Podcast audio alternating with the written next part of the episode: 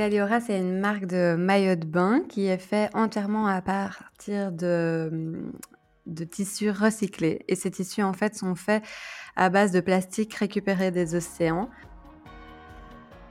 Je pense que pour mieux changer les choses, il faut changer les mentalités des gens. Et je pense que si les gens se rendent mieux compte de comment sont faites les choses, dans quelles conditions parfois aussi sont faits les vêtements, euh, ça permettrait de faire un gros gros pas en avant. Et si votre business pouvait changer le monde? Je suis Stéphanie Fellen, entrepreneur, fondatrice de Smart to Circle, agence de conseil en stratégie durable.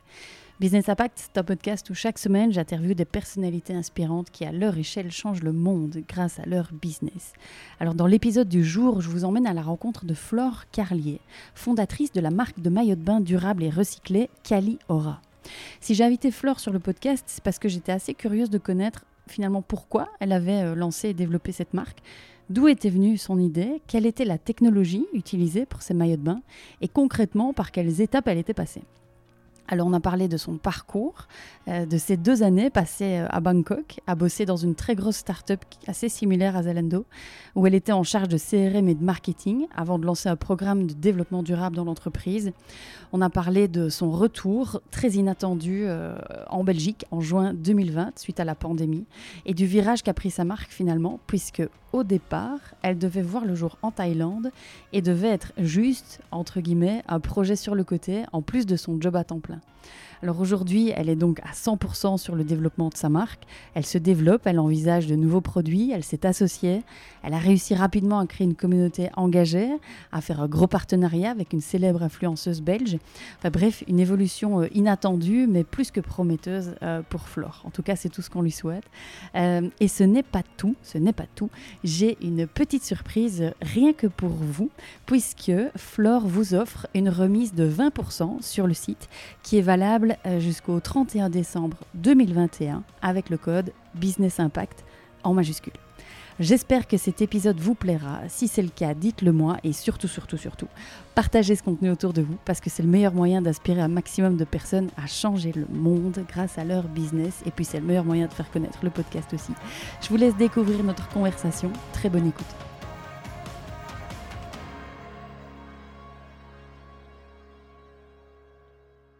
Ok, euh, eh ben c'est parti. Bonjour Flore et bienvenue dans le podcast Business Impact. Bonjour.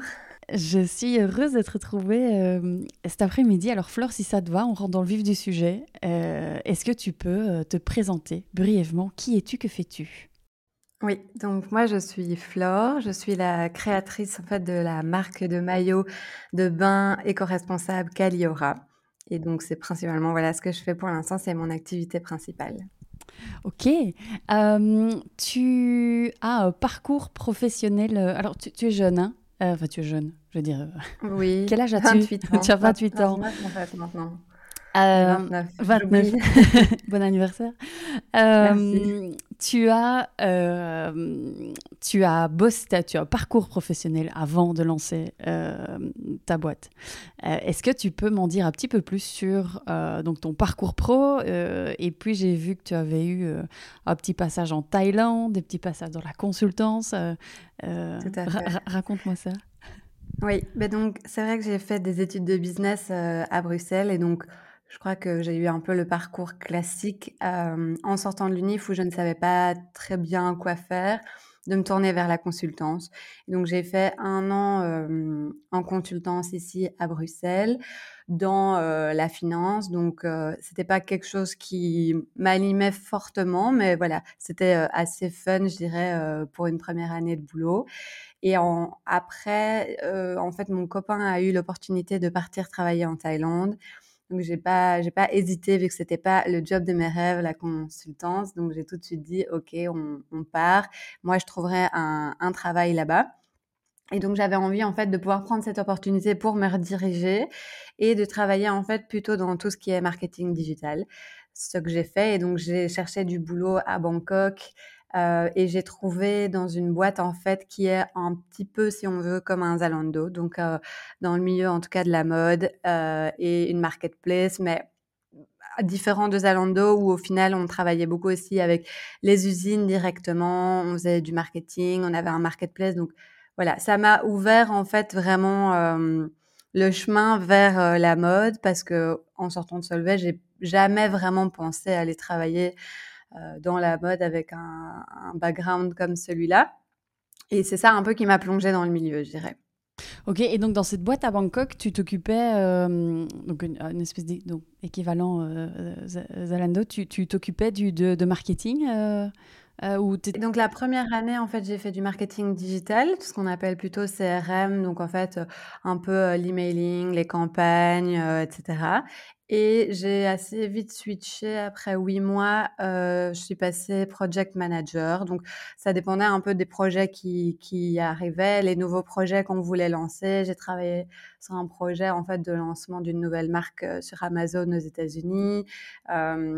et voilà, il y a eu plusieurs projets sur lesquels je travaillais, voilà, des durées déterminées et un peu comme une consultante si on veut dans la boîte.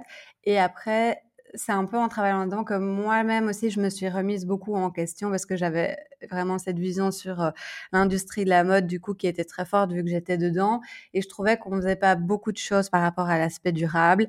Et notamment, j'analysais beaucoup, voilà, le marché européen, le marché euh, aux États-Unis et, et, je, je, disais en fait il y a une énorme montée enfin vers le durable donc euh, pourquoi est-ce que nous, qui sommes euh, vraiment dans les relations directement avec les usines, on ne ferait pas quelque chose là-dessus et que ça pourrait devenir un de nos piliers? Et donc, j'ai monté avec euh, mon ancienne manager, donc à l'époque, le département Sustainability où on a travaillé purement voilà dans le durable et on a développé un programme pour aider en fait les plus petites usines en Asie à devenir plus durables. Euh, parce qu'en fait, ça a un coût énorme de devenir plus durable pour des usines et on, ne s'en rend pas toujours compte, mais que ce soit en fait de travailler avec des matières premières qui soient recyclées, que ce soit de mettre des panneaux solaires, de mieux payer ses employés, de leur offrir des formations, tout ça, ça a un coût euh, énorme et les plus petites entreprises en Asie, malheureusement, peuvent pas vraiment se le permettre. Certaines n'ont même pas vraiment accès en fait au crédit c'est pas encore comme l'Europe. Euh, voilà, il y a encore plein de petites usines euh, qui fonctionnent euh, avec des, des prêts de d'amis de, chic de tchèque, mais pas tellement avec des crédits à la banque. Et donc, on a créé en fait un fonds d'investissement avec où nous on se portait garant pour ces petites usines, puisqu'on travaillait déjà depuis un certain temps avec ces usines. On avait une bonne vue de savoir si ces usines allaient être capables de pouvoir repayer leurs emprunts.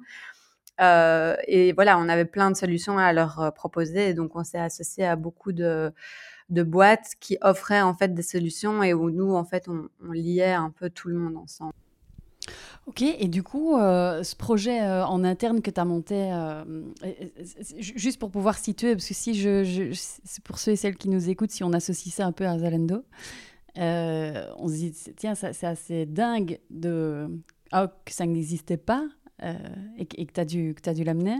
Et puis je me dis, est-ce que vous étiez seulement deux? Puis comment est-ce que ça a été pris euh, par la direction euh, de l'entreprise?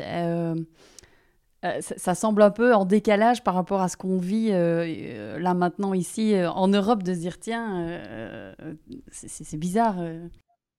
Oui, oui, oui. Ben, en fait, l'Asie est quand même encore assez en retard par rapport à tout ça. Euh, je vois bien des villes comme Bangkok, en fait, euh, les, les gens euh, maintenant ont quand même un pouvoir financier qui grandit, grandit, grandit, mais euh, ils sont pas tellement dans cette réflexion de de l'environnement, de la, de la problème euh, de pollution, du changement climatique, etc.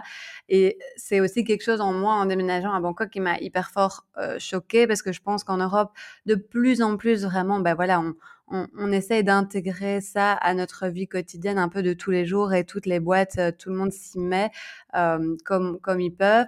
Euh, en Asie, c'est pas encore le cas. La pollution de plastique, c'est c'est ahurissant. Et donc, quand on a proposé l'idée, ça a été assez bien reçu parce qu'au final, euh, on le voit dans les trends dans, dans l'Europe, dans, dans, dans les États-Unis où les gens changent vraiment de mentalité. Et en fait, si l'Asie ne s'adapte pas, euh, ils vont perdre énormément de clients. On voit déjà notamment euh, toute une relocalisation euh, de où on veut du made in Europe, on, on veut et donc donc il y a un peu toute cette mentalité qui change et en fait les petites entreprises qui ne feront pas le switch maintenant de pouvoir en fait avoir des meilleures conditions de travail, montrer que c'est une entreprise transparente, éthique, utiliser des mmh, des tissus recyclés ou voilà euh, être euh, travailler à, à, comment on dit l'énergie verte euh, elles vont en fait se faire bouffer aussi et, et c'est pas ça qu'on veut parce qu'au final produire en Asie euh, même si euh, parfois on est souvent pointé du doigt même par rapport au made in China il y a des, des très très bonnes usines en Chine il y a des très bonnes usines partout. Le tout est de travailler avec les bonnes usines en fait c'est ça. Et donc c'était un peu le constat de, de remarquer que les usines avec qui nous on travaillait et avec qui nous on avait envie d'aider ben, potentiellement risquait de, de, disparaître en se faisant euh, capitaliser euh, par les plus grosses usines qui arriveraient, elles, à faire le changement euh, vers euh, un, un, aspect plus durable. Donc euh, voilà. Mais après, en fait, on a travaillé dessus pendant 8-10 mois, je dirais. Puis en fait, le Covid est arrivé. Donc c'est vrai que euh, ça a été un projet qui a été mis un peu sur le côté pendant un moment parce que on était dans cette crise du Covid et la boîte a été touchée euh, assez fortement. Euh, et moi, en fait, ben, c'est à ce moment-là que je suis rentrée en Belgique, donc je n'ai pas vraiment pu finaliser ce projet. Et du coup, tu parlais, tu parlais de trends. qu'est-ce que, qu'est-ce qu'on peut aller dans les grandes lignes hein, Qu'est-ce qu'on peut remarquer en termes de euh, de différence de, prise de conscience ou de comportement de consommation euh, euh, entre l'Asie, l'Europe, euh, les États-Unis?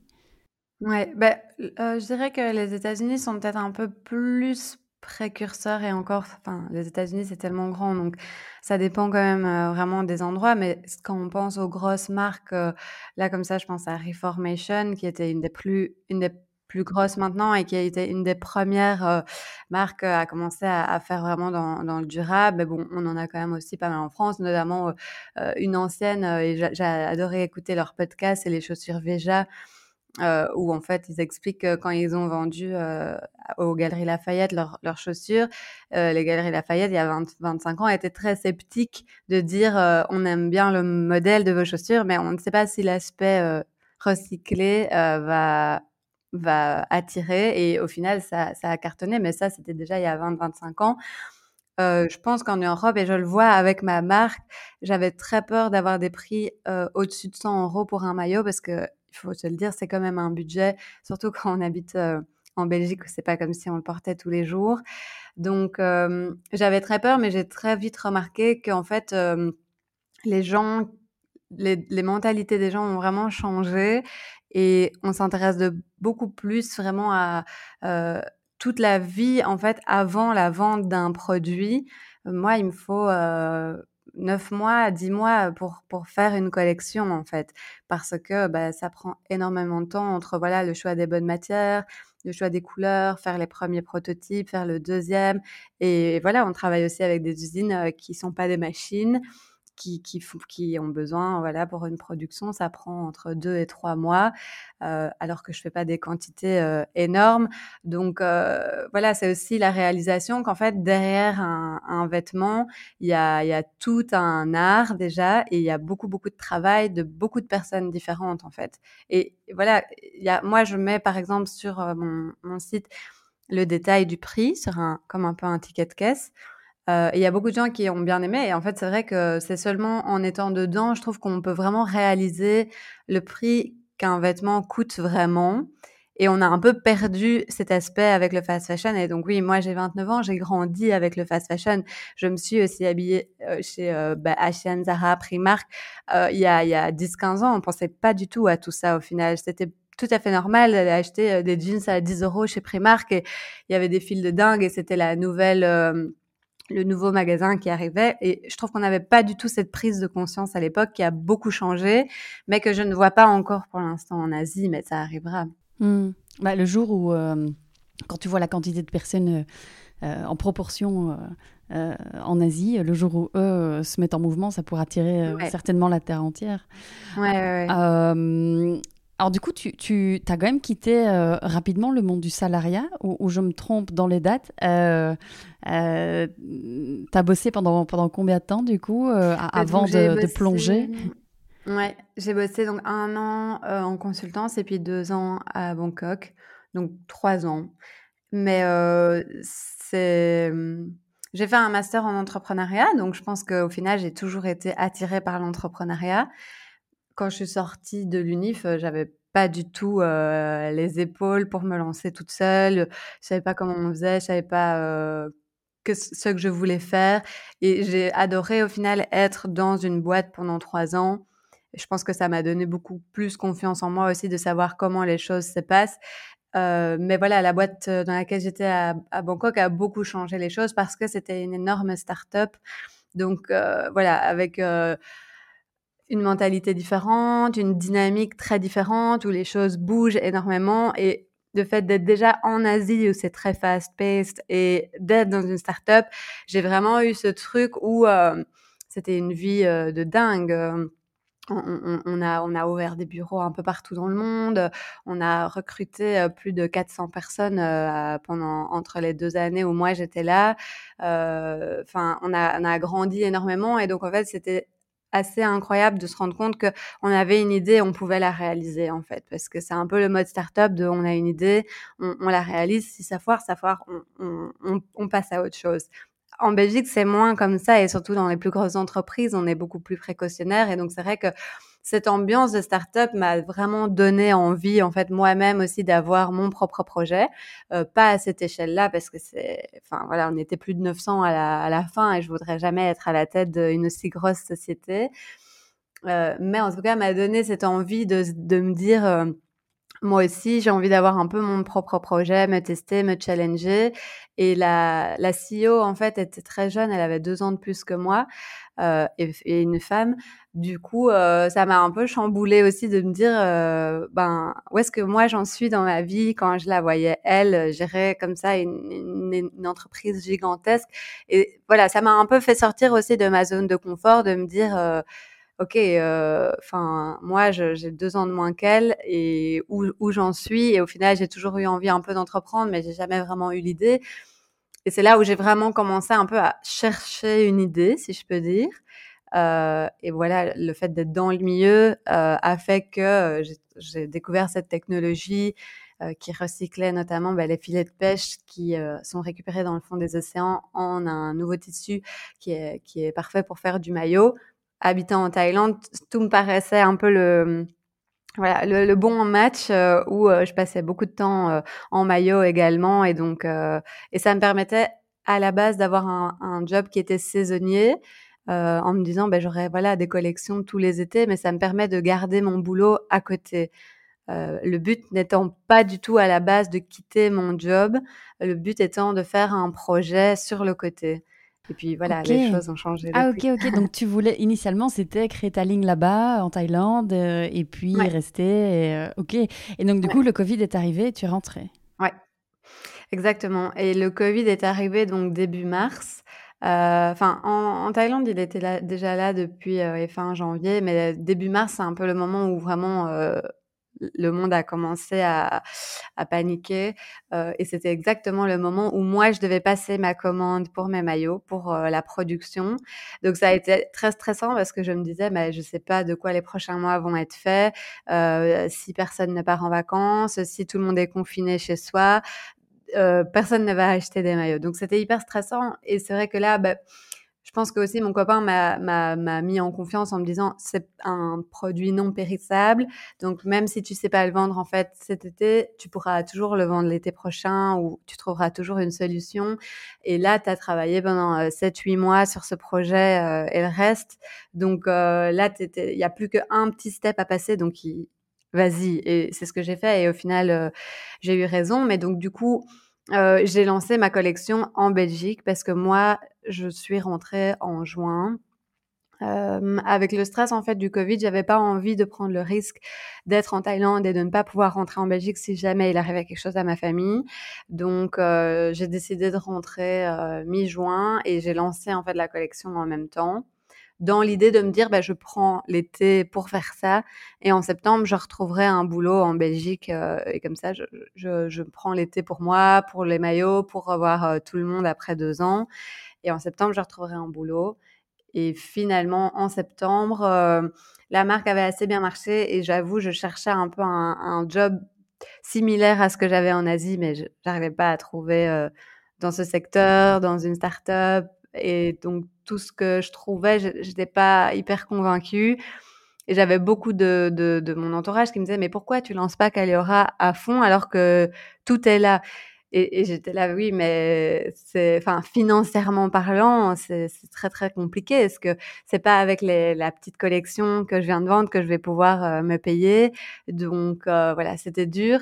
Finalement, euh, voilà, j'avais pu j'avais pu mettre un peu d'argent de côté avec les deux ans en Thaïlande. Et donc j'ai décidé de faire le pas, de me lancer et de vivre sur mes économies en fait pendant un an. Pas de regret pas de regret, vu que là, je continue. Mais voilà, un an plus tard, je vais pas dire que je suis euh, cool Raoul, euh, que je me paye. Non, c'est, ça reste toujours un peu le struggle d'arriver à grandir assez que pour pouvoir se payer. Et en même temps, je suis un peu dans cet entre-deux maintenant où je sens que c'est dur d'assumer tout toute seule. Donc c'est un peu, c'est un peu difficile. Donc je pense que voilà, enfin, ça fait que deux fois, deux septembre entre guillemets maintenant, mais chaque année, en fait, en septembre, c'est un peu la grosse remise en question de se dire, bon, est-ce qu'on se lance? Parce qu'à chaque fois, il faut grandir. Donc, à chaque fois, c'est un investissement financier qui est plus gros.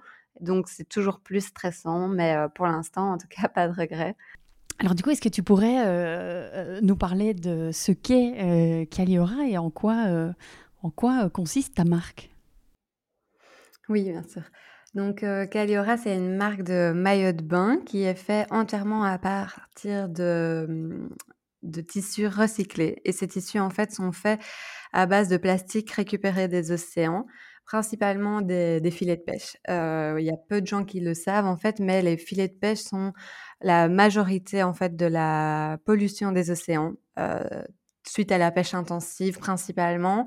Et donc les, filets de pêche ont très euh, souvent en fait sont coupés par d'autres bateaux ou voilà parce qu'ils sont pris dans un rocher ou autre et en, se coupant en fait tombent au fond des océans, euh, polluent les océans, mais surtout en fait vont faire que la faune et la flore va, mourir en fait un peu à cet endroit parce que soit ça va capturer des animaux, soit ça va se déposer en fait sur tout ce qui est la, la, faune de la de la mer et, va faire en fait que, que, évidemment ça va pas pouvoir continuer à vivre et, donc c'est assez génial parce que ben, je travaille avec des ONG qui vont récupérer ces filets de pêche un peu aux quatre coins de la terre et ces, filets de pêche sont souvent faits en fait à base de nylon qui peut être euh, voilà récupéré et donc en fait ces filets de pêche sont cassés, coupés, nettoyés et alors c'est refondu en un nouveau fil de polyamide donc voilà, ça reste du nylon, mais il a été entièrement recyclé et, c'est un peu voilà.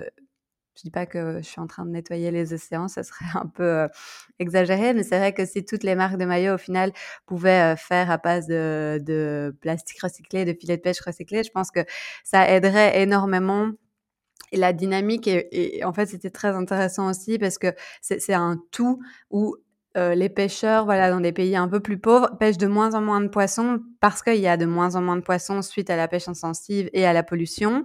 Et donc, en fait, de pouvoir aussi offrir un incentive à ces pêcheurs de, au lieu d'aller pêcher en fait euh, que du poisson, mais aussi de pouvoir pêcher des filets de pêche pour pouvoir nettoyer les océans.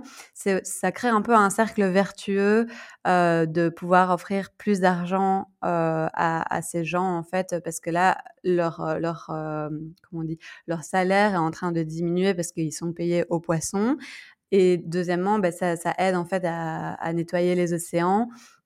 Et, et, pour ma part, ben, moi, du côté en fait consommateur, j'espère surtout pouvoir avec ma marque conscientiser un petit peu aussi euh, la, la, population sur euh, la problématique euh, de la pollution de plastique et de pouvoir s'habiller mieux et en fait qu'il y a des solutions qui existent pour ne pas devoir produire en fait du nouveau nylon qui est fait à base de pétrole, donc qui est mmh. vraiment extrêmement polluant. Mmh.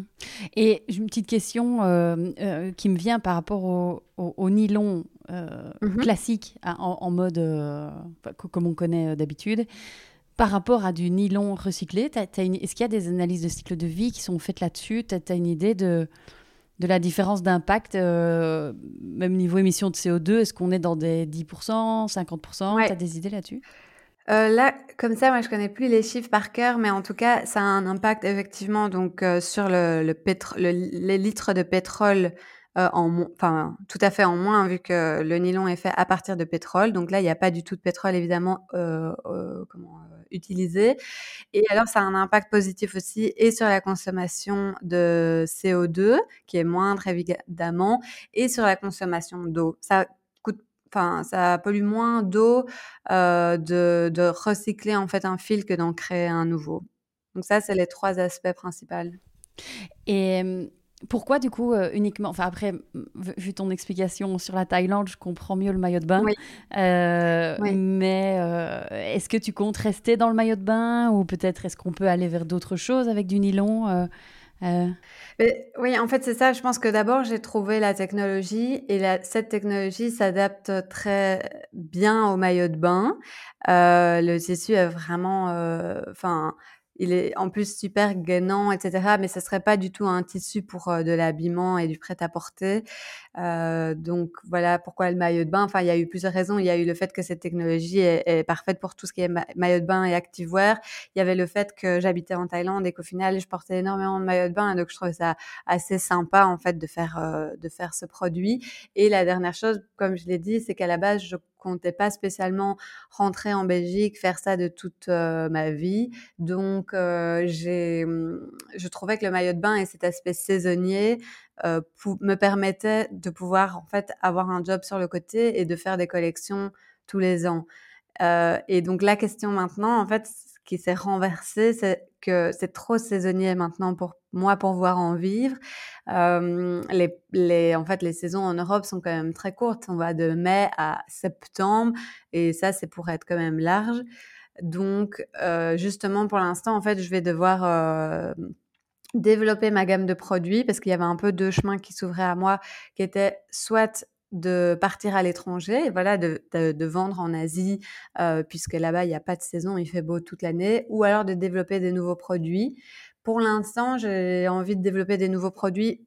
Je crois que c'est plus facile pour moi parce que du coup, j'ai déjà une communauté un peu ici que de rentrer sur un nouveau marché. Et le Covid aussi me met un peu des bâtons dans les roues, je dirais, où c'est quand même difficile de rentrer sur un nouveau marché sans être du tout sur place. Donc là, pour l'instant, c'est n'est pas vraiment possible. Mais idéalement, dans le futur, j'adorerais pouvoir faire Hong Kong, Singapour et Bangkok.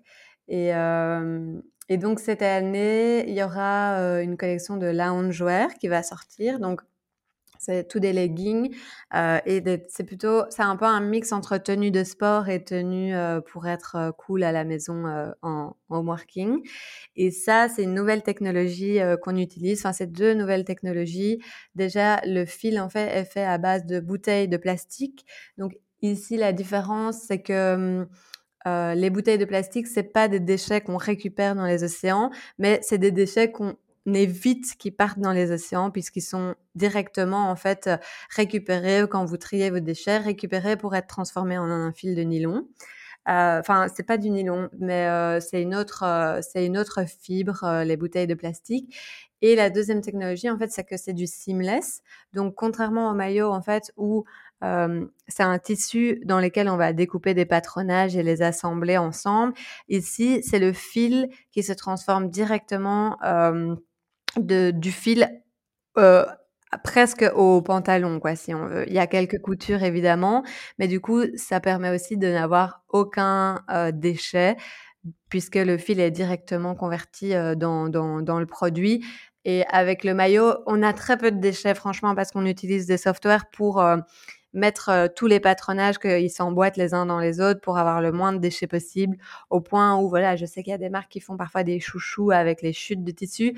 Euh, nous, on ne sait pas parce que les chutes sont trop petites, mais voilà, ça n'empêche qu'il y aura toujours des petites chutes de tissu puisqu'il y aura toujours un peu ce petit gap entre chaque patronage. Mmh. Et euh, aussi, tu, tu donc il y, a, on va dire le gros cœur de la marque, ça va être la matière euh, qui, qui, est recyclée. Euh, mais tu as aussi une démarche sur le design, sur la fabrication, sur le packaging et puis sur plein d'autres choses. Est-ce que tu peux un petit peu expliquer toutes ces autres toutes ces autres démarches qu'il qui, faut bien entendu pas laisser de côté non plus. Oui, Mais justement, je pense que les gens, parfois, quand ils pensent à l'aspect durabilité, on s'arrête trop vite à l'utilisation peut-être de, tissus recyclés. Mais au final, la durabilité, déjà, moi, je trouve qu'elle est très environnementale et sociétale. Faut pas oublier, en fait, l'aspect euh, sociétal qui, pour moi, fait entièrement partie du, du projet. Donc, c'est vrai que moi, j'ai vraiment essayé de regarder de A à Z presque euh, toutes les petites choses en fait sur lesquelles on pouvait travailler. Donc il y a bien sûr le produit en lui-même, donc le, la matière recyclée, mais le fait aussi dans le design, euh, comment est-ce que on design quelque chose qui peut durer plus longtemps dans le temps? Donc je pense que principalement aussi, c'est de ne pas toujours suivre, suivre les nouvelles modes, etc., et de, de rester dans quelque chose d'assez euh, classique euh, qu'on pourra euh, porter en fait à travers les années. Et euh, la grosse particularité de mes maillots, c'est qu'ils sont réversibles. Donc c'est une couleur différente à l'intérieur et à l'extérieur puisqu'ils sont tous doublés. Euh, et donc en fait, vous pouvez les porter dans les deux sens.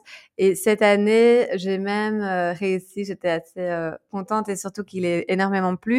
Il y avait un maillot, une pièce et un top qui était qui pouvaient se porter en fait dans quatre sens.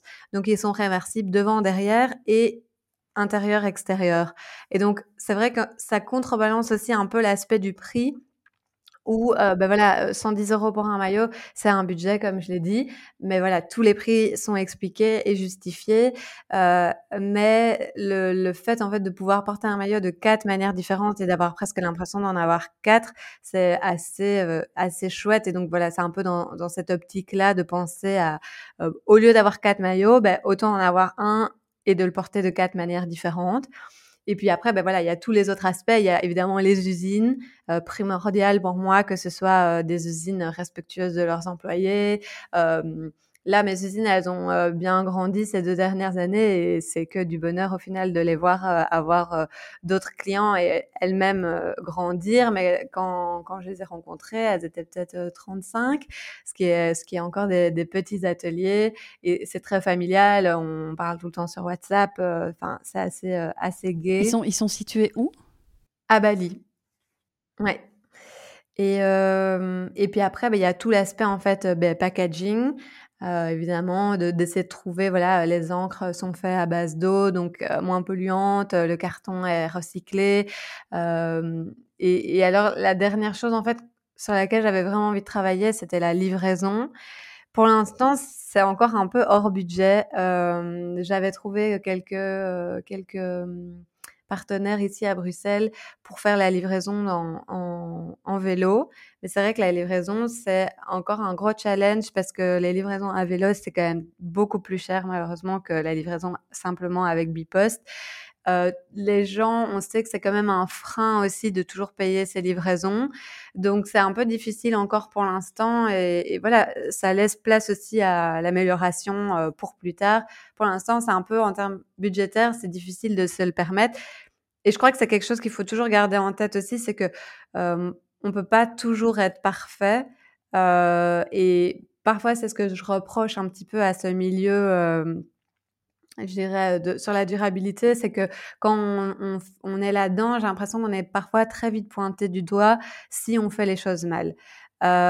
Et, je crois que ça, c'est quelque chose aussi où il faut que ça change parce que, parce que moi, voilà, je suis une petite marque, j'essaye de tout faire au mieux et, de, voilà, de penser à plein d'aspects. Mais effectivement, ben, je produis encore à Bali parce que j'habitais en Thaïlande et que ce sont mes usines avec qui j'ai commencé. Et oui, ça fait le trajet Bali-Belgique. Effectivement, c'est pas hyper sustainable. Et je trouve des solutions où j'investis dans des projets euh, voilà, qui plantent des arbres et où on, on, en fait on dédommage si on veut no notre consommation de carbone. Mais voilà, c'est un peu des solutions de pansement. Ce serait mieux évidemment que ce soit produit au Portugal, mais c'est pas facile parce que le Portugal c'est des beaucoup plus grosses quantités. C'est pas facile parce que euh, il faut trouver les bonnes usines, il faut aller sur place voir. Avec le Covid, bah, ça a été très difficile. Le Portugal a, quand même été fermé pendant assez longtemps. Donc euh, voilà, c'est chaque chose euh, chaque chose en son temps aussi. Et je pense qu'il faut pouvoir euh, faire les efforts là où on peut et où des fois, quand c'est trop difficile en termes de logistique ou budgétairement parlant, il faut aussi pouvoir accepter qu'on peut pas tout faire euh, dès le début et se donner un peu aussi le temps de pouvoir évoluer avec le temps. Mmh. Oui, je, je suis d'accord avec toi. C'est vrai que dans ce milieu, il y a, y a, beaucoup de... Euh, la critique est facile, effectivement, si tu n'es pas parfait. Or, euh, quand tu regardes, les, les, les, par exemple, les normes de, de, reporting, tu vois, il y a des normes qui existent pour pouvoir euh, dire ce que, raconter ce que tu fais en matière de développement durable. Euh, il, est de, il est bien vu dans les normes de dire ce que tu fais là, là, où tu n'es pas bon, en toute Ouais. transparence. Donc, en fait, un, Ouais. un- un rapport de développement durable va être meilleur si, si hop, Reformation, t'en parlais tout à l'heure, la marque Reformation le fait très très bien dans ses rapports trimestriels. Euh, il dit, voilà, là on a été bon, mais là on n'est pas bon. Et on n'est pas Ouais. à nos, à nos objectifs parce que euh, on n'a pas le temps, parce qu'on arrive, enfin, non c'est rarement le temps chez eux, mais euh, parce qu'on n'y arrive pas, parce qu'on n'a pas trouvé les partenaires, parce que, parce que. Mais en toute honnêteté et transparence, personne n'est parfait.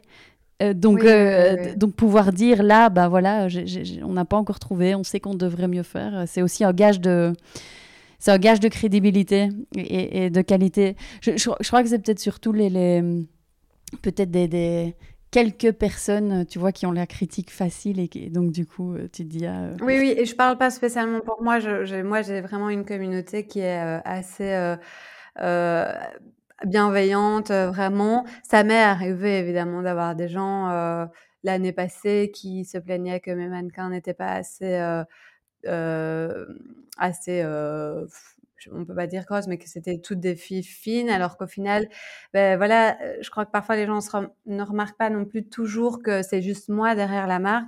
Et donc, c'est vrai que euh, c'est le tout d'expliquer. La mannequin n'était pas une mannequin, c'est une amie à moi. Que, il faut quand même pouvoir trouver euh, une amie qui veut bien poser, qui sait poser. euh, et, et voilà, enfin, je veux dire, euh, je l'ai pas mal pris, mais parfois c'est difficile parce que euh, ben, il y a que moi derrière la marque, donc évidemment, je peux prendre euh, les choses euh, plus à cœur. Et également parce que je pense que l'envie de bien faire, tout simplement, est là. Et donc, donc voilà. Mais maintenant, je, prends de la distance avec ça et j'ai vraiment une, une communauté ultra bienveillante et qui, de manière générale, est, assez, enfin, contente de, des nouvelles technologies. J'ai l'impression que j'apporte et de la transparence que j'apporte. Mais de manière générale, je trouve parfois que dans ce milieu, on est très vite jugé de ne pas être 100% parfait. Et je trouve ça dommage parce que chacun a ses combats aussi mm, et, euh, et chacun en fait aussi comme il peut. mm. Et du coup, tu parles de, tu parles de ta communauté. euh, euh, co- co- comment tu as, pas- pas- comment tu as fait pour créer cette communauté Parce que bon, t'es parti de, de rien. Euh, t'as t'as commencé par quoi Et puis, euh, dans les étapes du lancement, euh, c'était à quel moment de construire cette communauté? Enfin, comment est-ce que tu as phasé euh, Mhm. euh, le, le projet depuis ton retour ici en Belgique Ouais. en, en juin jusqu'à aujourd'hui on, est, on est fin septembre au moment où on se parle 2021 Euh, ben, principalement les réseaux sociaux. C'est vrai que c'est une grosse facilité, je dirais, à l'heure actuelle pour tout le monde, en fait, de pouvoir se créer un, site Instagram, enfin, le site internet et puis après un compte Instagram pour vraiment, en fait, être proche des gens et, et pouvoir parler. Moi, j'ai lancé euh, mi-juin, donc quand je suis rentrée l'année passée et euh, j'ai eu énormément de chance aussi, c'est un peu les bonnes rencontres, mais j'ai eu euh, donc Claire de Milky Way Blue Eyes, qui est une grosse influenceuse à Bruxelles, qui enfin, avait demandé en fait sur Instagram qui cherchait des maillots et ma marque était beaucoup revenue en fait euh, parce que je pense aussi que voilà je venais de lancer donc euh, tout le monde a, pensé à moi. Euh, et en fait elle a elle a acheté un de mes maillots et on s'est rencontrés. Je lui avais proposé de faire quelque chose ensemble et elle m'a très vite fait confiance où au final on s'est associés et où elle-même en fait avait je pense euh, cette envie en fait de voir aussi euh, les dessous d'une marque euh, et on avait deux caractères qui se mariaient bien et donc en fait très vite elle m'a fait confiance sur la co-création d'une d'une marque ensemble et déjà ma première année en fait elle avait parlé de de Caliora du coup en stories où elle avait mis des vidéos en maillot, etc. Et ça, ça a été le premier boost, en fait, qui euh, a permis à énormément de gens d'écouter, enfin, d'entendre le nom Caliora. Ça m'a apporté une vraie visibilité, mais surtout une crédibilité, en fait, euh, ben voilà, que Claire aime et porte les produits, bah, c'est une belle crédibilité.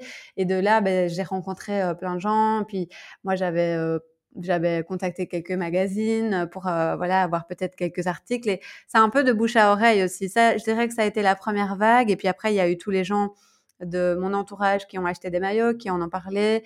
Euh, et cette année, c'est pareil aussi. Quand je fais mon lancement, il y a toujours les gens en fait qui me connaissent et qui connaissent la marque qui sont du coup les premiers à acheter. Et il y a toujours une deuxième vague qui arrive après mmh euh, en me disant ah mais j'ai vu une copine qui a votre maillot, j'ai une copine qui m'en a parlé, etc.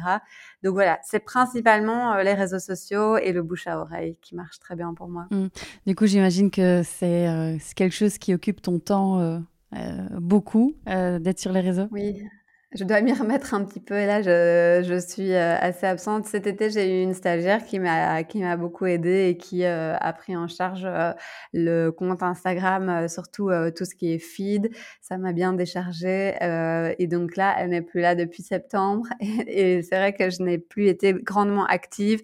Je travaille beaucoup sur la nouvelle collection aussi et donc je dois un peu plus intégrer ça à mon programme journalier effectivement de pouvoir continuer à être proche euh, des gens. Et c'est vrai que c'est très gai parce qu'on peut avoir beaucoup de feedback en direct, plein de gens qui nous envoient des messages, etc. Il y a, je reçois énormément de gens après avoir commandé qui envoient un message par rapport à, à, à, la qualité, au fait qu'ils sont hyper contents, etc. Et ça, c'est quelque chose, euh, enfin, pour moi, c'est le plus beau des cadeaux, évidemment. Mmh. Et, et, je pense que sans Instagram, euh, je vois les gens vont quand même pas prendre la peine, à mon avis, d'envoyer un mail. Donc, c'est très gai d'avoir en fait cette relation très proche. Mmh. Oui, je comprends. Et euh, pour, revenir aux, étapes de lancement, est-ce que c'est correct euh, Dis-moi si je me trompe. Tu fais partie de euh, Startit de KBC mmh oui.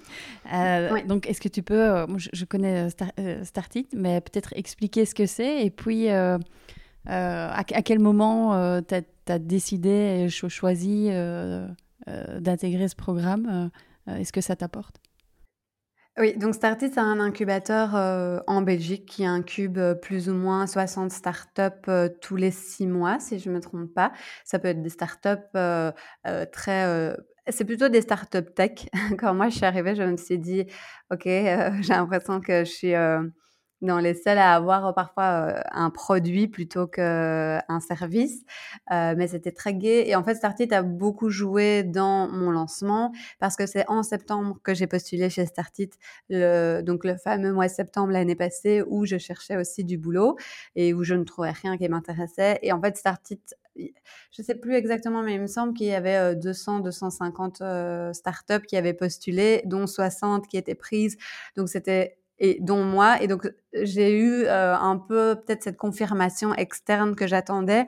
Parce que voilà, j'avais effectivement tout mon entourage qui me disait mais vas-y lance-toi, lance-toi, mais euh, ils sont pas euh, professionnels, je dirais, dans les startups. C'est pas eux qui vont mettre les finances, donc même si euh, c'est un soutien inconsidérable, je pense que j'avais besoin d'un soutien plus terre à terre, si je peux dire.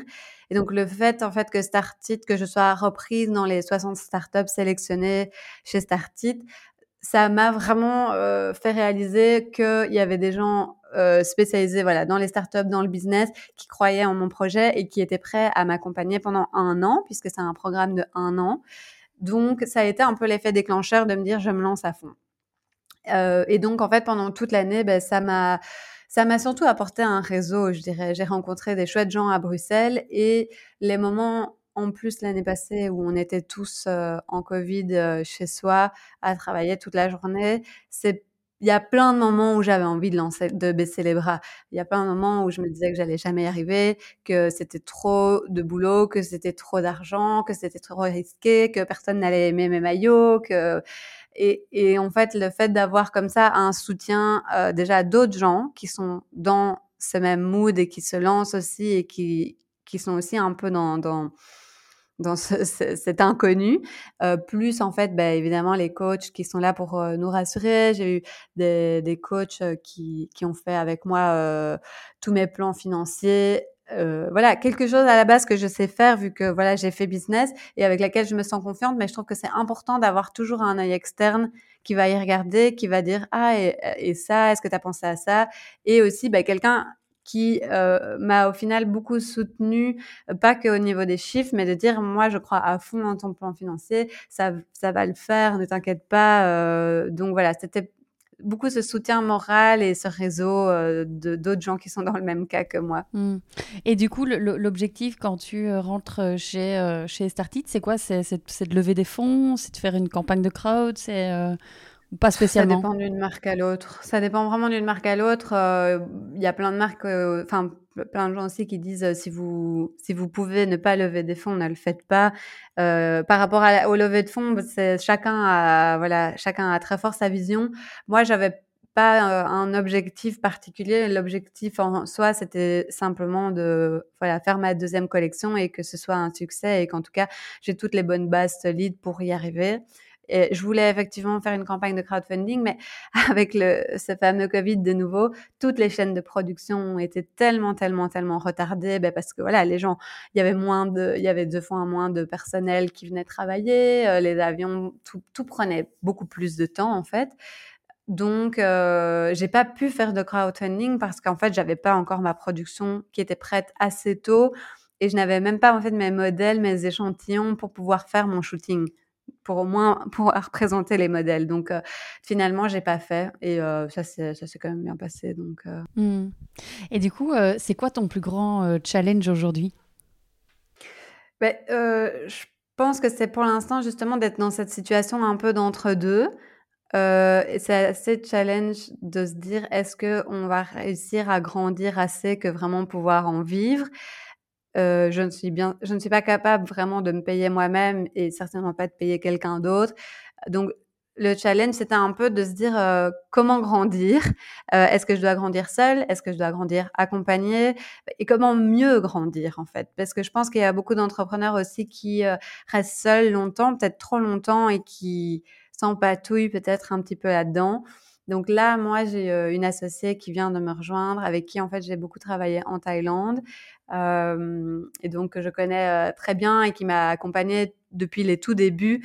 Et c'était un peu la, bonne solution pour moi et pour elle, parce que voilà, ça se mettait bien également dans sa vie personnelle, mais de pouvoir en fait grandir, grandir à deux, grandir mieux. mais voilà, vu qu'on s'associe, bon, on est prête aussi toutes les deux à ne pas se payer pendant un certain temps et donc ça, c'est un gros challenge. Et, puis après, bah voilà, le deuxième gros challenge, c'est évidemment bah, pour grandir. Est-ce que c'est grandir en termes de produits C'est ce qu'on va essayer de faire, mais c'est toujours un peu stressant. Euh, et après, bah, de grandir géographiquement. Moi, personnellement, j'ai pas envie que les frontières s'arrêtent à la Belgique et à la France. J'adorerais pouvoir être une marque globale. Mmh. Et euh, est-ce qu'il y a quelque chose euh, qui te marque euh, particulièrement depuis le lancement, un truc auquel tu t'attendais pas du tout? Je sais pas, je pense qu'il y a plein de choses, mais première chose, je crois que déjà je m'attendais pas, si on parle du tout premier lancement, je ne m'attendais pas à faire ça à plein temps, puisque le Covid a changé beaucoup de choses. donc ça, c'est quelque chose. et sinon, dans ce qui me marque, c'est je pense que je vois vraiment le changement des mentalités. En tout cas, entre euh, il y a deux ans, quand moi je suis partie de la Belgique, et puis là, quand je suis rentrée, je trouve que vraiment les gens sont beaucoup plus euh, conscients et dans le bon sens, évidemment. Et c'est tout. Euh, c'est vraiment aussi très bien évidemment pour moi et pour la marque, mais c'est oui, c'est quelque chose qui me... Enfin, je m'y attendais d'un côté puisque j'ai lancé aussi cette marque pour ça, mais je, je suis étonnamment euh, choquée, enfin dans le bon sens, de voir qu'en deux ans, les mentalités ont, ont clairement euh, changé de manière très positive. Et tu vois, toi, ce changement de mentalité, euh, toute génération confondue C'est quoi ta clé Parce que tu vois, je pense à, Claire, mm. elle, elle a ton âge, je crois Oui, elle est un peu plus jeune. Un peu plus jeune, hein donc c'est aussi une génération... Oui. Tu vois, est-ce que tu vois ça aussi pour une, une femme de 45 ans euh, que pour une euh, jeune femme de 20 Je pense que notre génération est plus, euh, étonnamment, on a, on a plus baigné dans le fast fashion, mais on est une génération aussi qui bouge beaucoup plus, dynamique. Enfin, le changement est constant et j'ai l'impression qu'on s'adapte tout le temps très vite. C'est tout le temps des nouvelles plateformes, des nouveaux sites, des nouveaux ça. Et on est une génération qui s'adapte très vite. Et donc, je pense que je vois plus ce changement chez nous que euh, chez les personnes plus âgées. Mais après, je pense que les personnes euh, qui, qui sont d'une génération peut-être au-dessus ont moins été baignées dans ce fast fashion. Et donc, du coup, ont déjà plus ce, ce côté, peut-être pas dans le durable et le recyclé, mais en tout cas déjà de plus pouvoir investir dans des dans des pièces qui sont peut-être mieux faites, qui coûtent un peu plus cher, etc. Mmh. Et bah, il y a rien à faire. Je pense qu'aussi, au fil de notre vie, au plus on grandit, au plus on est censé gagner de l'argent. Donc, on a un pouvoir d'achat qui est plus grand. Et donc, on est peut-être plus à même aussi de mettre un peu plus d'argent pour une pièce qu'on aimera vraiment et qu'on voudra garder que bah, quand on a 16 ans, ça c'est sûr. Mmh. Mais par contre, oui, je vois plutôt dans les plus jeunes générations. Et ma clientèle, elle est un peu comme moi, je pense. Elle est euh, entre euh, enfin 20 et 35 ans. Euh, et, et, je pense que c'est des filles un peu comme moi, qui sont des filles assez euh, modernes, qui voyagent beaucoup, qui font plein de choses, mais euh, voilà, qui ont envie en fait de pouvoir faire un effort sur la mode et, et, donc de voilà consommer mieux ou moins. Mmh. Si ça te va, on va un petit peu se projeter dans le futur. Tu, tu, je te propose de sortir ta boule de cristal. euh, c'est quoi les prochaines étapes pour, euh, pour Caliora euh, bah, donc la prochaine étape toute proche, c'est de lancer euh, le loungewear qui est euh, tout nouveau pour nous. Mais voilà, comme je l'ai dit, si je peux me projeter un peu plus loin dans l'avenir, j'espère pouvoir J'aimerais bien rester dans la gamme de toute façon maillot, loungewear, lingerie potentiellement, mais la lingerie c'est très compliqué. Ça fait beaucoup de mois déjà que j'y travaille et c'est très difficile. Donc je prends mon temps parce que j'ai envie de faire ça bien. Voilà, je veux rester dans cette sphère, je pense, qui me démarque et je n'ai pas envie de devenir une marque de prêt-à-porter. Euh, par contre, voilà, de pouvoir un peu développer ces, ces, trois produits ou sous-types de produits et euh, idéalement, j'adorerais repartir à l'étranger. Donc, j'ai vécu deux ans à Bangkok, mais avant ça, j'ai aussi vécu euh, six mois à Hong Kong. Donc, j'ai quand même une petite partie de moi qui est un petit peu en Asie et que j'affectionne beaucoup. Euh, donc voilà, si je pouvais avoir effectivement une toute petite partie du marché asiatique, euh, de pouvoir aider peut-être un tout petit peu à la conscientisation aussi là-bas de la consommation euh, de vêtements, etc., j'adorerais vraiment. Mmh. Euh, et qu'elle y aura dans 5 ans? Donc on est en, 2000, euh, on est en 2021, en, 2026. Tu es, tu es dans le monde entier. Est-ce qu'il y a des, des boutiques en dur y aura Je suis pas très boutique, moi. J'avoue que je suis pas très boutique. J'ai envie de rester une marque qui est principalement e-commerce. Après, je sais que c'est très important et je l'ai vu cette année parce que j'ai eu un pop-up et je sais que c'est important pour les gens de, de pouvoir essayer. Mais j'ai aussi bon espoir que grâce un peu à la technologie, euh, euh, comme on dit les AI, artificial intelligence, etc., on va trouver, enfin, il y aura aussi des moyens de vraiment mieux pouvoir commander, trouver tout de suite la bonne taille. Euh, il y, aura tout ça. Donc c'est pas dans mon euh, goal vraiment d'avoir euh, des boutiques. Après, euh, pourquoi pas, voilà, une ou deux, et notamment à Bruxelles. Enfin voilà, par exemple parce que des boutiques à Bruxelles, bah, si on a un peu lingerie et loungewear, ça va, mais le maillot, c'est beaucoup trop saisonnier que pour avoir des boutiques. Hmm. Mais donc voilà, dans cinq ans, euh, j'espère qu'on sera aussi peut-être une petite équipe, pas trop grosse, mais euh, pourquoi pas euh, cinq, cinq, six personnes avec, avec des maillots qui, qui, se vendent un peu partout dans le monde.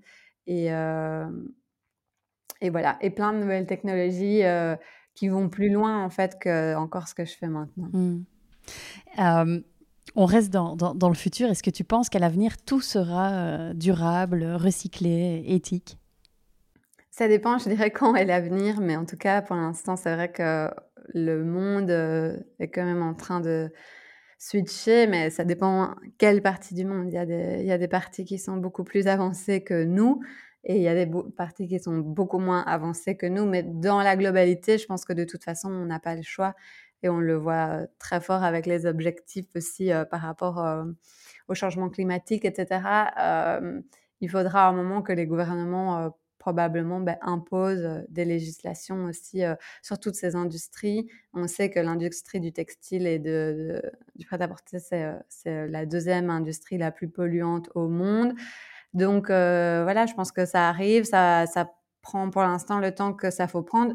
J'espère qu'on sera effectivement vers, euh, vers un monde où, où, où, tout sera entre guillemets plus durable. Ça prend, ça prend du temps, mais pour l'instant, je dirais qu'on est plus ou moins dans la bonne. Hmm. Euh, Flore, si tu avais une baguette magique, tu ferais quoi? Tu as droit à un coup.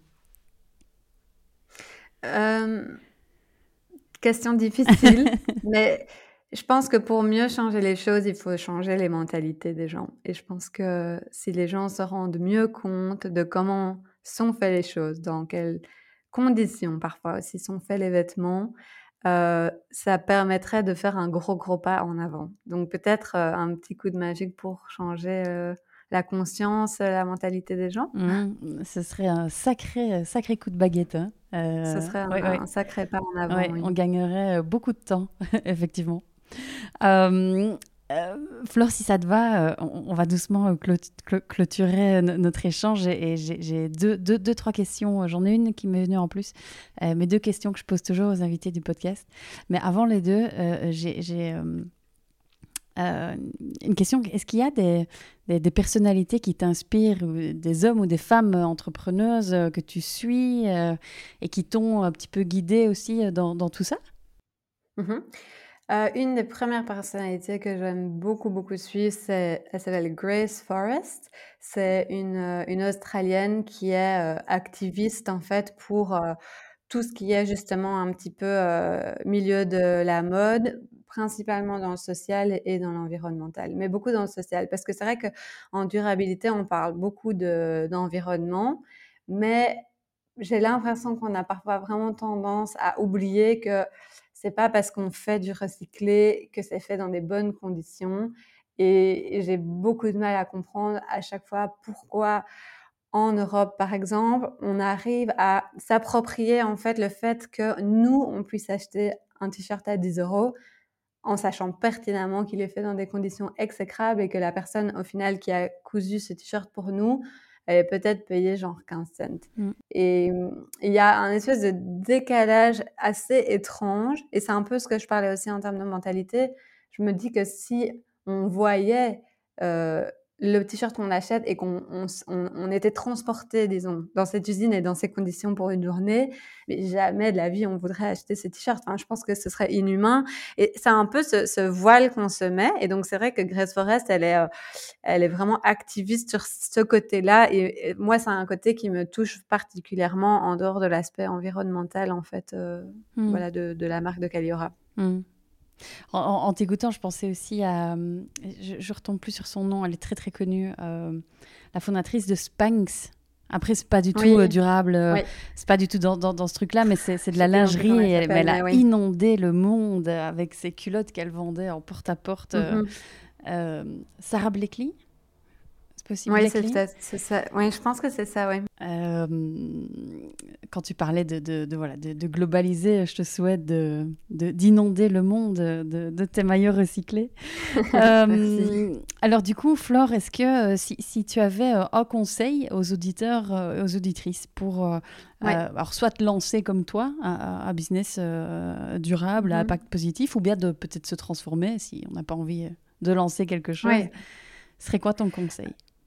Ben, je pense que pour se transformer, franchement, je vais pas dire que c'est facile, mais maintenant il y a tellement de choses sur lesquelles on peut, s'améliorer. je pense que voilà, il faut prendre le temps de se renseigner, de voir ce qu'il y a de mieux, comment faire mieux et le faire. après pour ce qui est de créer vraiment une entreprise durable, je pense que c'est aussi comme toute entreprise, il faut juste pas avoir peur. Moi, je me souviens au début, j'avais je vais pas dire que j'avais honte, mais j'avais un peu un syndrome de l'imposteur où j'osais pas dire, euh, je me sentais un peu stupide de dire euh, je fais des maillots à base de plastique recyclé. Je sais pas pourquoi, mais j'avais un peu ce truc où j'avais un peu peur d'en parler aux gens. Quand les gens me demandaient où j'en étais, je disais oh je cherche du boulot, etc. Mais j'osais pas trop le dire et je je sais pas comment expliquer ce sentiment, mais je pense que c'est un sentiment qui revient souvent au début où on a peur de se lancer, on a d'annoncer et puis en fait que ce soit un échec, etc. Et, donc euh, voilà, un conseil, c'est juste de se dire, bah, il faut y aller à un moment. Après, moi, je trouve ça assez je trouve ça important de pouvoir aussi peut-être parfois garder son job au début et tant pis de faire des longues heures le soir, le week-end, etc. Mais d'avoir encore quand même euh, une espèce de petite couverture si jamais. Et le moment où ça commence à décoller, alors se lancer à fond. Et moi, j'ai toujours beaucoup suivi mon instinct et pour l'instant, ça m'a assez bien réussi. Donc, je pense que c'est quelque chose aussi qu'on a en nous et il faut pouvoir s'écouter. Mmh. Est-ce qu'il y a un, livre que tu as lu euh, récemment euh, ou, un podcast que tu as écouté euh, et, que tu pourrais, qui t'a marqué et que tu pourrais partager avec nous? Mais donc j'aime beaucoup le podcast de Veja. Sur Veja, il y en a plusieurs où ils expliquent en fait toute leur histoire, comment ils en sont arrivés là. Et vu que c'était il y a quand même longtemps, donc les chaussures Veja, ça c'est toujours très chouette.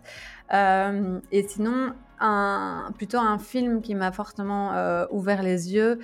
Je crois qu'il n'est plus disponible sur Netflix, mais il l'était. Ça s'appelle The True Cost. Mm. Et donc, enfin voilà, il est assez connu et c'est un peu normalement le premier film, euh, si on est un peu intéressé là-dedans, qui, euh, euh, qu'il faut regarder, mais les images sont quand même très choquantes et je trouve que vraiment on se retrouve en fait un peu face à ça et on se dit quand même que bah, en tant que personne individuelle, on participe parfois à toute cette problématique en fait de la mode, autant en fait les conditions.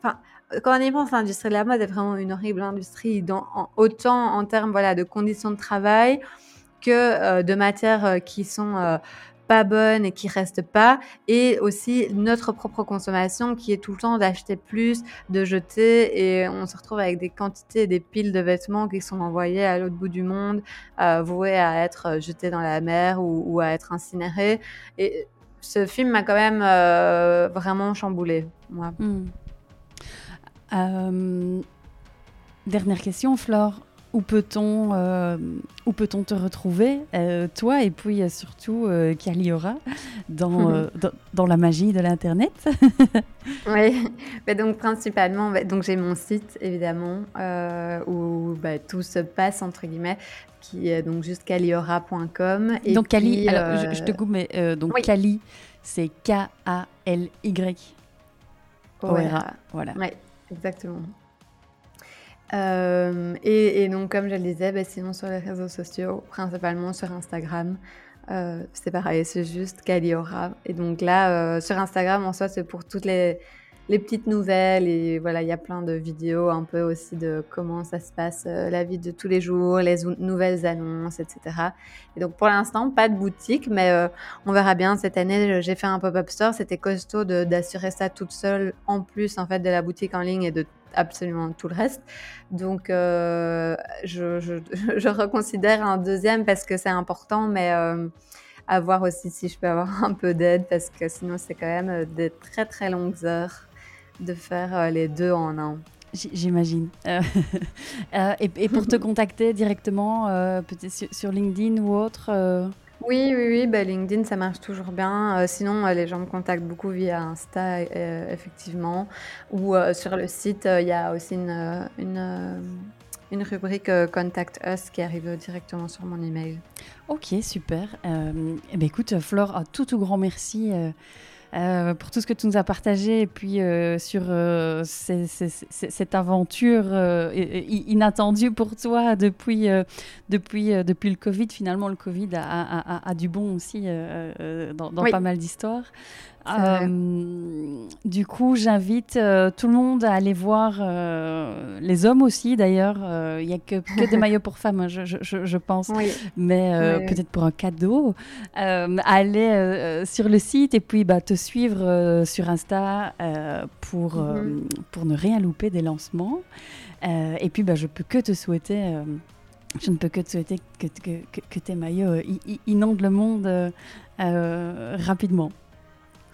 un tout grand merci. Voilà, merci. Surtout, merci beaucoup de m'avoir euh, invité euh, à ce podcast. C'est mon deuxième, donc euh, c'est toujours très très gai. Ah bah écoute, merci à toi. Je, suis sûre que ça va, ça va résonner pour les auditeurs et les auditrices. Si c'est le cas, d'ailleurs, dites-le à Flore et dites-le moi aussi, si ça résonne, ce ce tout ce qu'on vous raconte ici dans ce podcast. merci Flore. Merci beaucoup. À bientôt. À bientôt. Voilà pour l'épisode du jour, j'espère sincèrement qu'il vous a plu. Merci de le partager à deux personnes qui pourraient être intéressées par ce sujet et de mettre une petite note 5 étoiles avec un petit commentaire sur Apple Podcast, sur iTunes en particulier, ce qui donnerait au podcast un maximum de visibilité dans les classements. Aussi, si vous allez sur www.business-impact.be et que vous me laissez votre email, vous recevrez une semaine sur deux les deux derniers épisodes ainsi que du contenu qui pourrait vous être utile et vous inspirer davantage. Pour finir, n'hésitez surtout pas à me contacter. Je suis active sur LinkedIn et sur Instagram. Euh, il suffit de chercher Stéphanie Fellen. Et si vous avez des besoins d'accompagnement pour votre entreprise, l'équipe de Smart to Circle se fera un véritable plaisir de vous rencontrer. Je vous embrasse.